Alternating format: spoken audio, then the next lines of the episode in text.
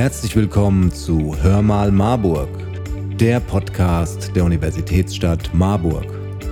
Ob Verkehr oder neue Unterkünfte für Wohnungslose, immer wieder ist bei der Stadt Marburg die Meinung von Bürgerinnen gefragt. Dabei geht es aber auch um mehr.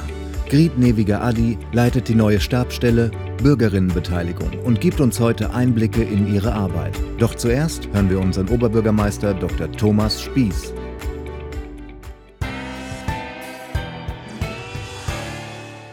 Herr Spieß, warum machen wir in Marburg Bürgerbeteiligung?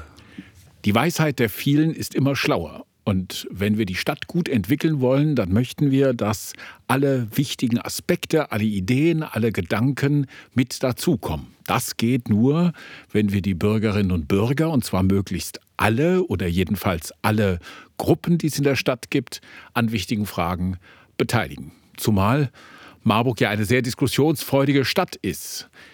Beteiligung trägt auch zur Sachlichkeit der Diskussion bei, weil Menschen ihre persönliche Sichtweise einbringen und häufig doch viel kompromissbereiter sind, als manche vielleicht vermuten.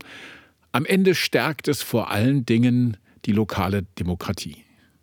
Was mir besonders wichtig ist, ist, dass wir Menschen beteiligen, die sich sonst nicht beteiligen. Zum Beispiel haben wir am Rechtsberg eine Haustürbefragung gemacht oder wir haben die Migrantenvereine aufgesucht und wir arbeiten auch gerne mit den Gemeinwesenprojekten zusammen, damit wir Menschen, die vielleicht sozial eher benachteiligt sind und gar nicht glauben, dass ihre Meinung wichtig und ernst genommen wird, auch mit sich beteiligen können.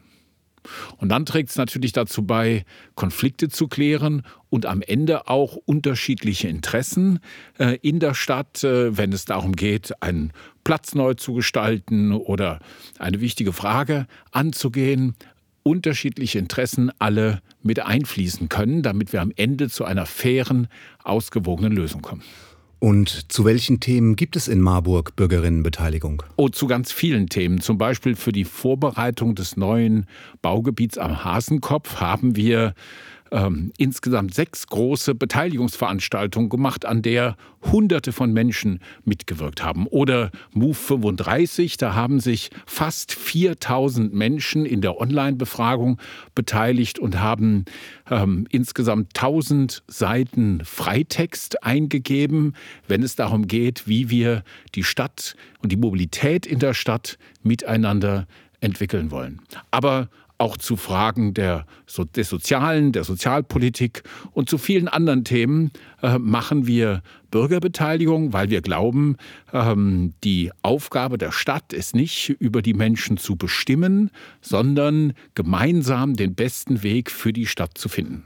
Seit Juli ist die Bürgerinnenbeteiligung in der Stadtverwaltung eine eigene Stabstelle. Warum ist das jetzt so organisiert? Ja, dafür gibt es zwei Gründe. Das eine ist, dass mir die Bürgerbeteiligung besonders wichtig ist und sie auch eine herausgehobene Position haben soll. Das andere ist ganz praktisch. Bürgerbeteiligung betrifft Vorhaben in allen Teilen der Verwaltung. Und das heißt, sie kann nicht in einem Fachdienst angesiedelt sein und dann mit den anderen Arbeitsbereichen gar nichts zu tun haben, sondern sie ist eine ganz zentrale Aufgabe und deshalb ist sie auch ganz zentral angesiedelt. Frau Neviger Adi, Sie leiten die neue Stabstelle. Wie werden Bürgerinnen in Marburg beteiligt? Es gibt ganz unterschiedliche Wege. Einmal gibt es so Gremien und Kommissionen für bestimmte Gruppen, zum Beispiel einen Behindertenbeirat, einen Ausländerbeirat, einen Seniorenbeirat, eine Gleichstellungskommission und auch das Kinder- und Jugendparlament, das an den Schulen gewählt wird. Und darüber können sich Marburgerinnen und Marburger einbringen in städtische Belange. Und dann gibt es Vorhaben der Verwaltung. Zum Beispiel wird ein Mehrgenerationenplatz weiterentwickelt oder ein Quartier soll eine neue Rahmenplanung bekommen. Also es soll neu entschieden werden, wo wird gewohnt dort, wo sollen Freizeitmöglichkeiten ähm, entstehen. Ähm, oder es gibt ein Vorhaben wie das Winzidorf Marburg, wo es darum geht, ähm, winzige Häuser, sogenannte Tiny Houses für obdachlose Männer zu entwickeln. Das sind Vorhaben, da werden Bürgerinnen und Bürger in Marburg beteiligt. Und ähm, wir äh, ähm, wollen damit die Anregungen und Ideen der Marburgerinnen und Marburger aufnehmen ähm, und andererseits aber auch einen guten Dialog ermöglichen, weil es oft ganz unterschiedliche Interessen gibt. Können Sie das noch genauer erklären? Der Interessenausgleich ist bei der Bürgerinnenbeteiligung ein wichtiger Aspekt. Anwohner haben Interessen, Lautstärke, äh, Sicherheit, Familien haben Interessen, wollen spielen, wollen Plätze für ihre Kinder, ähm, äh, Menschen suchen Wohnungen. Es gibt also sehr viele Interessen und im Rahmen von äh, der Bürger- und Bürgerinnenbeteiligung versuchen wir, einen Dialog zwischen diesen verschiedenen Interessen der Menschen zu fördern, um auch gute Kompromisse zu entwickeln. Das klingt wirklich ganz schön vielfältig alle diese Informationen, was es passiert, welche Veranstaltungen es gibt, es gibt Workshops, Perspektivenwerkstätten, Dialogformate, sehr unterschiedliche Dinge probieren wir aus. Alle diese Informationen findet man auf der Beteiligungsplattform marburgmachtmit.de. Ähm, einmal die Gremien, aber auch die einzelnen Themen, die im Moment in der Diskussion sind. Man kann sich dort auch für einen monatlichen Newsletter anmelden. Das würde ich sehr empfehlen, weil wir dort immer darüber informieren, welche Veranstaltung als nächstes kommt und auch welche Fortbildungen zum Beispiel die Freiwilligenagentur anbietet. Wir nennen also das ganze Bürgerinnenengagement auch, ähm, weil es nicht nur um politische Beteiligung auch geht, sondern auch um Freiwilligenengagement. Engagement. Wie versteht die Stadt Marburg Bürgerinnenbeteiligung? Es ist ganz wichtig ähm, äh, zu verstehen, dass es darum geht, eben Ideen und Anregungen, Bedarfe von äh, Menschen in Marburg aufzunehmen. Oft geht es bei diesen Verfahren fast immer darum, es sind freiwillige Verfahren, informelle Verfahren. Wir sind frei in der Gestaltung. Ähm, wir sind, die Stadt ist dazu nicht gesetzlich verpflichtet. Wir versuchen immer, diese Verfahren so klar wie möglich zu machen, dass die Leute genau wissen, wann ist welche Veranstaltung, was passiert mit meinen Ergebnissen. Das heißt, es geht auch um politische Entscheidungen? Ganz wichtig ist äh, zu verstehen, mh, hm, es ist eine zusätzliche Beteiligung zu dem, was sonst äh, mh, hm, äh, die, zusätzlich zu den Wegen, die die Stadt hat, natürlich um zu politischen Entscheidungen zu kommen und insbesondere eben durch Entscheidungen des Stadtparlaments. Die Letztentscheidung der Stadtverordnetenversammlung wird durch die Bürgerinnenbeteiligung nicht in Frage gestellt. Ähm, und wenn dann so viele Ideen und Meinungen aufeinandertreffen, ähm, kann ich mir vorstellen, dass das bestimmt auch manchmal ganz schön wuselig wird. Worauf muss man bei Bürgerinnenbeteiligung besonders achten? Ja, es gibt ähm, Erfahrungen in anderen Kommunen und es haben sich da auch sogenannte Qualitätsstandards daraus entwickelt. Es ist sehr wichtig, zu, äh, klar worum geht es bei der Beteiligung. Was ist der Gegenstand? Also ähm, gibt es schon politische Beschlüsse, in deren Rahmen dann auch nur beteiligt werden kann. Also zum Beispiel beim Hasenkopf ist es klar, es sollen Wohnungen geschaffen werden. Das steht nicht mehr zur Diskussion. Und es, das ganz klar festzulegen, worin besteht jetzt eigentlich das Thema der Beteiligung. Beteiligung ist eine wichtige Sache. Das kann ich nachvollziehen. Ähm, worauf kommt es noch an? Es ist ganz wichtig, dass wir frühzeitig informieren und dass wir auch transparent informieren und dass die Stadt auch umfassend informiert es ist auch sehr wichtig, dass alle, die mitmachen und sich beteiligen möchten, einen guten Zugang haben. Wir versuchen zum Beispiel ähm, Kinderbetreuung anzubieten, wenn äh, Menschen zu uns sagen, wir haben keine Zeit, weil wir auf unsere Kinder aufpassen müssen. Wir versuchen Menschen, die ähm, beispielsweise eine Sehbeeinträchtigung ähm, haben, zu unterstützen in Verfahren. Aber wir gehen auch direkt auf Menschen zu.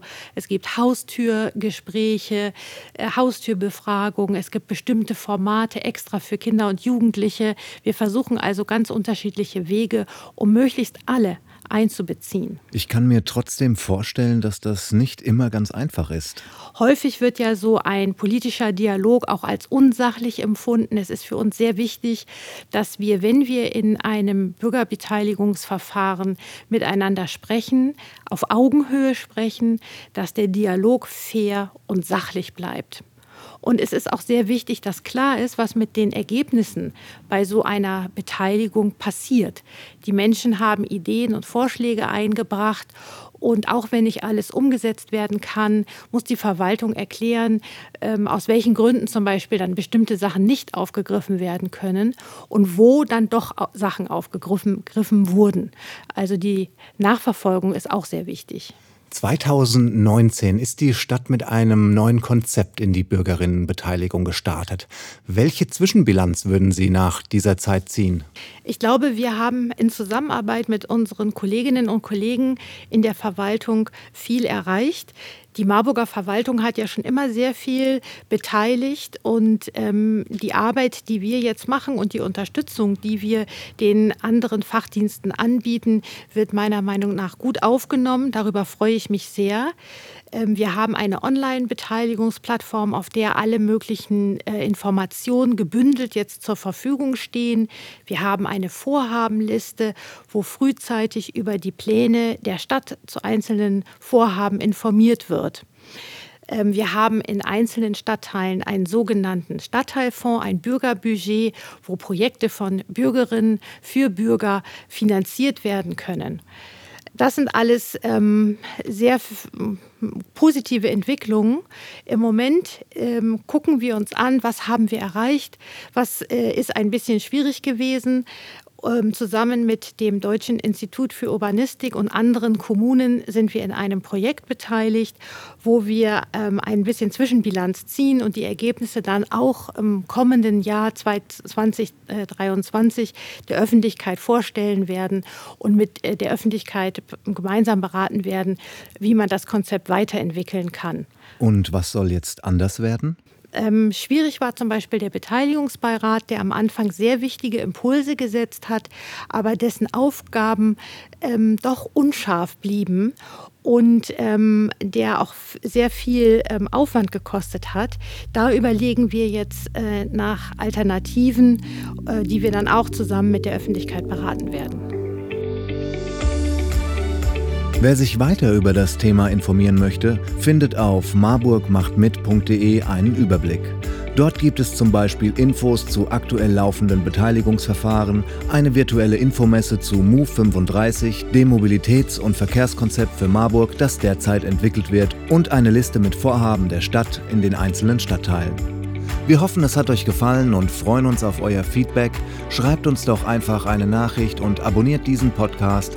Empfehlt ihn Freunden und Verwandten. Ihr findet uns auf www.hörmalmarburg.de oder auf allen gängigen Podcast-Plattformen. Also, wir hören uns in zwei Wochen, wenn es wieder heißt Hör mal Marburg, der Podcast der Universitätsstadt Marburg.